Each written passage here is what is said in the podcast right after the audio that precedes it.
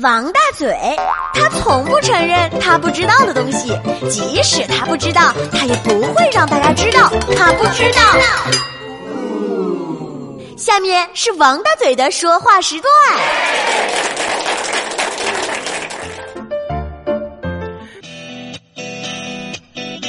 九一四欢乐剧场，大幕拉开，欢乐自然来。我是大嘴巴王鹏，上台鞠躬。今天节目当中啊，我们将会和很多的听众朋友继续很好的交流，看看他们写来的很多有趣的事情。您可以登录我们的节目场外的微信公众号，五个字“越说越开心”，我们就能够看到您发来的笑话了。今天我们先来看看大话发来的小笑话。我一般啊，压力特别大的时候呢。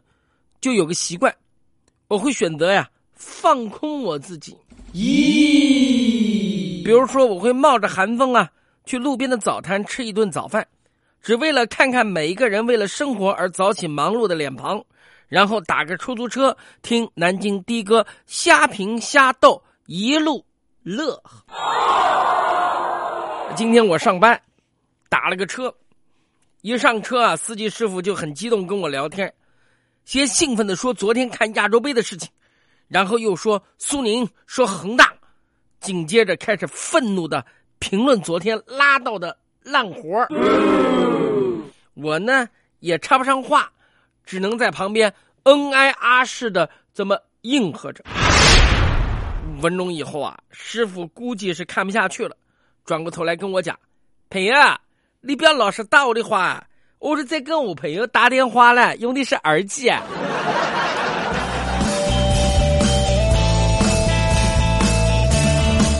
接下来是撒开来发来的小笑话，一起来听一下。昨天下班已经晚上九点多了，本来想直接回家，结果不知道怎么就鬼使神差走到一家饭馆吃饭，啊，中途还进来一个妹子。他走到前台问老板：“您能送餐吗？”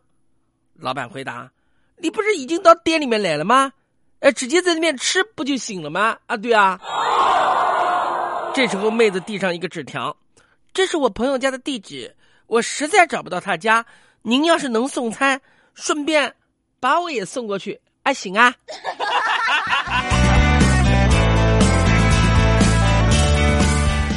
第三个是阿斗发来的笑话啊，我们来听一听他说了些什么呢？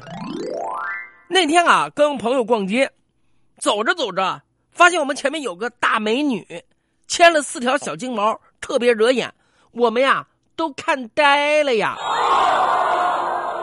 这时候我朋友推了我一下，快快喊他，对他他 的那个钱包掉了，赶赶快赶快喊他。我一愣啊。拾金不昧，得做好事啊！可是怎么喊他，又不知道他名字，随即头脑短路，张口就叫：“哎，前面那个狗贩子，你钱包掉的嘞！”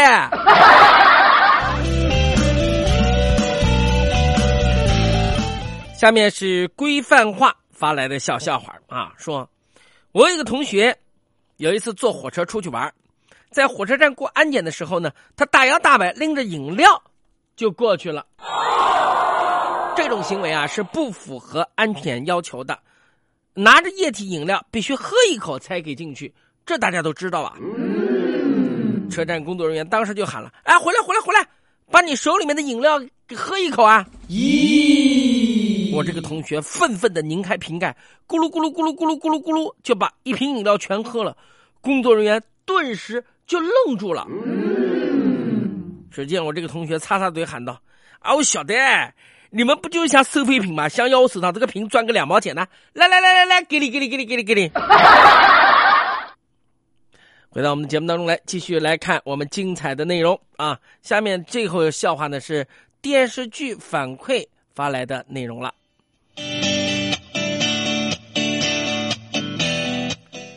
说我儿子啊上小学一年级了，特别可爱。我的小姨呢？就是宝宝的姨奶奶来到家里面玩，就逗他，啊，宝宝读小学了，有女朋友没有啊？